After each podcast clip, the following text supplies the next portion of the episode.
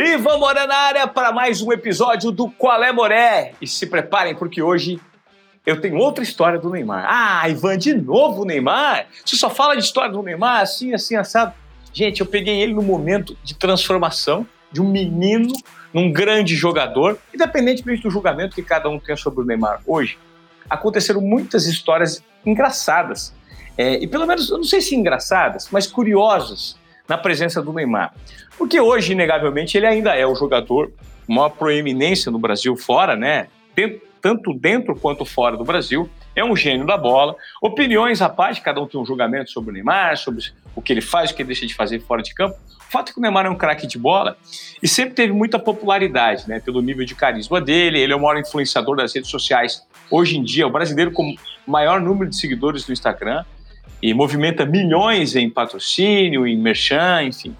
O fato é que eu fiz três caronas durante o meu histórico com o Neymar, que era um quadro que eu tinha no programa. E dessas três caronas, a última foi quando ele jogava no Barcelona, em julho de 2015. Ele já jogava no Barcelona, já estava fazendo uma parceria com o Messi e voltou ao Brasil.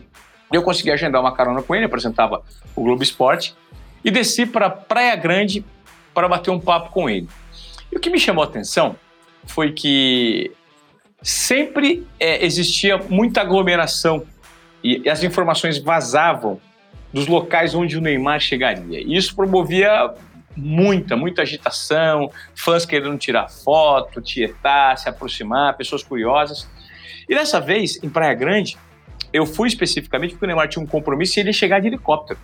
Ia chegar de helicóptero é, no heliponto de um shopping center. E eu fui preparado, né, para já recepcionar lá no shopping center e perguntei para a equipe dele, falei, as pessoas sabem que ele vai chegar? Ele falou assim, não, ninguém sabe, porque se ele souber, o shopping center vai ser tomado, vai ser invadido, enfim.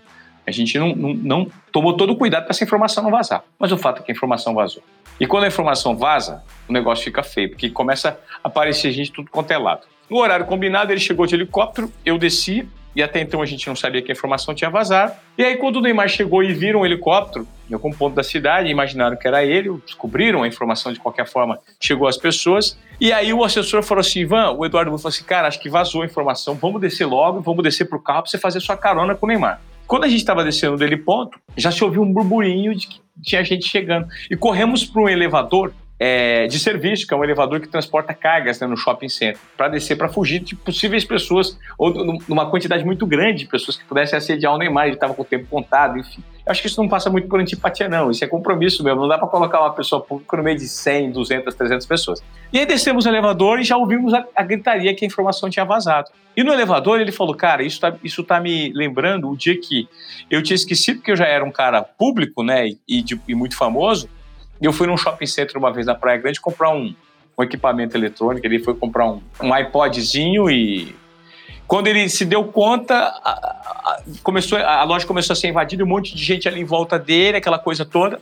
E ele precisou ter paciência por duas horas, tirar foto com um monte de gente, porque o shopping center praticamente lotou por conta da presença dele e a loja teve que ser fecharam as portas, porque a loja foi invadida por uma multidão. Ele falou, cara, eu tenho que ter cuidado por conta disso. E aí nós conseguimos descer até o estacionamento e lá embaixo entramos com tranquilidade no carro. E quando fomos sair, tinha uma multidão já pro lado de fora, sabendo que ele estava lá, e desviamos e conseguimos fazer a reportagem.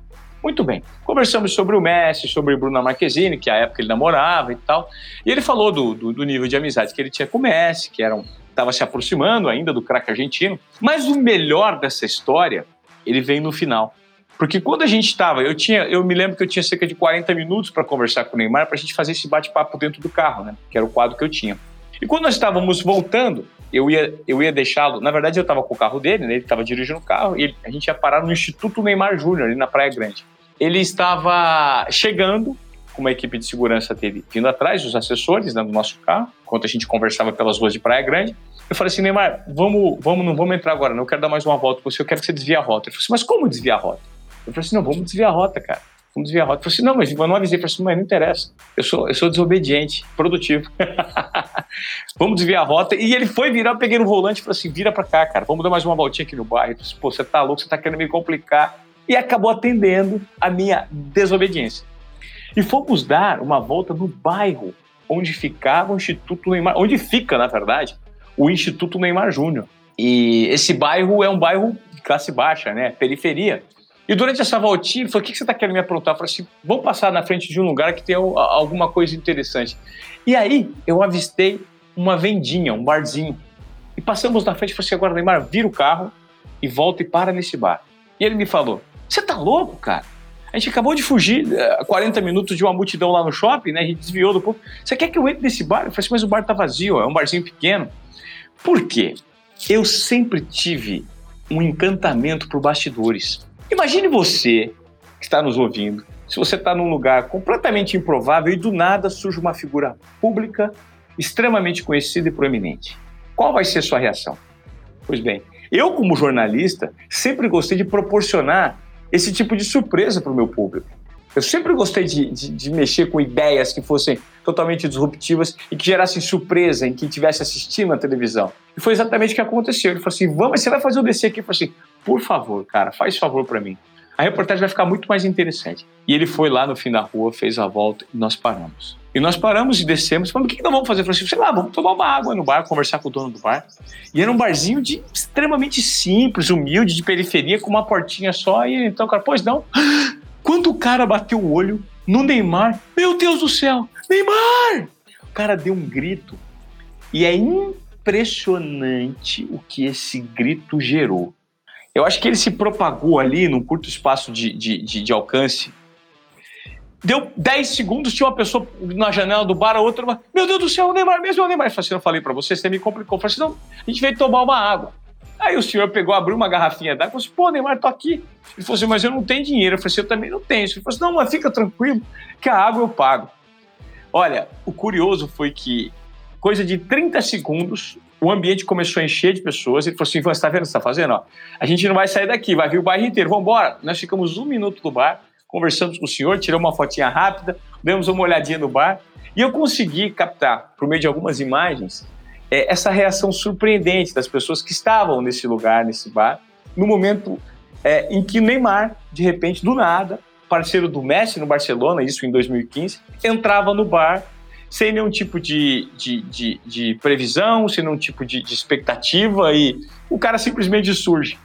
Então foi algo que a gente conseguiu fazer durante esse período de, de reportagens vinculado ao mundo do esporte, que gerou muita curiosidade, que foi uma história inédita, né? Depois o, o material foi pro ar e foi algo muito bacana. As pessoas até hoje me falam, cara, aquela matéria que você fez do Neymar parar num bar, aquele foi o ponto alto da matéria. Então essa, essa é, a, é, é o encantamento né, dos contadores de história.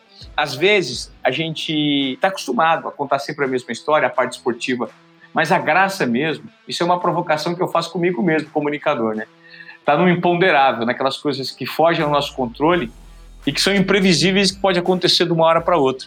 Então fica aqui um conto meu de um momento interessante que eu tive ao surpreender uma pequena comunidade ali, ó, na periferia de Praia Grande, ao colocar o Neymar do nada num carrão dentro do bar para tomar um copo d'água e pegar todo mundo de surpresa foi de fato uma, reação curiosa e muito engraçada das pessoas ao ficarem chocadas de ver uma, uma estrela do futebol. Esse foi mais um conto do Ivan Moré, aqui no nosso podcast de esportes. Qual é, Moré?